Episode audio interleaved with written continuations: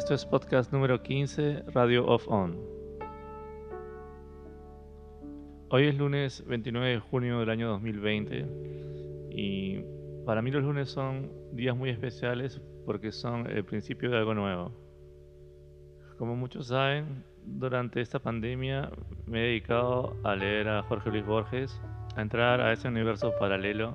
Por eso no puedo dejar de mencionar algo que dije hace dos días, em, que la, existencia de la serie Dark se la debemos principalmente a Jorge Luis Borges y a David Lynch. Gracias a Borges me pude dar cuenta que la fuerza más poderosa que existe es el tiempo. Y que si incluso el mundo, nuestro planeta, desapareciera, se extinguiera, el tiempo seguiría ahí constante, constante e intacto. Luego del tiempo uno puede pensar también en su propio yo dentro de toda esta gran amalgama, sucesión de hechos, de acontecimientos que es la vida, ¿no?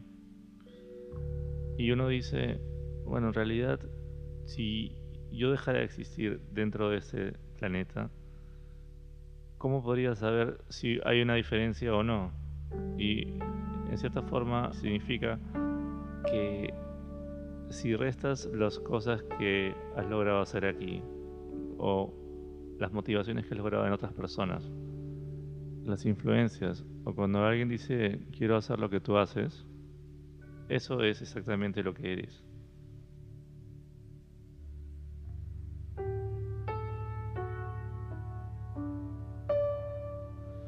Para quienes sepan y han visto también la serie de David Lynch, Twin Peaks, hay muchas cosas en común con Dark, y en particular el tema de los sueños.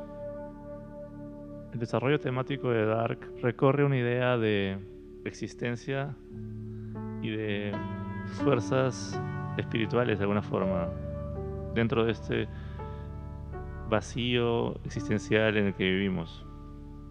Por eso es que si es que realmente empiezas a, pensar bien en todo esto, te das cuenta que tu propia existencia tiene que ver con la existencia de tus padres, con la existencia de tus abuelos, y es un ciclo muy grande, ¿no?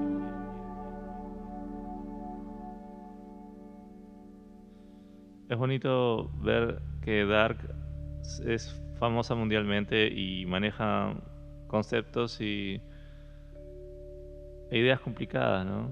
arriesgadas para un público masivo que quizás en otros tiempos no, no, tendría, digamos, tanto suceso.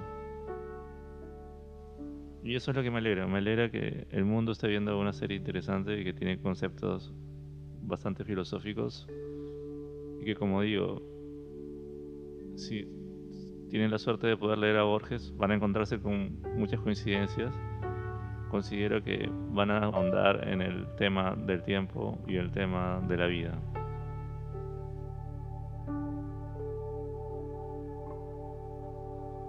Y me viene a la mente un recuerdo ahora mismo de cuando estaba en Argentina.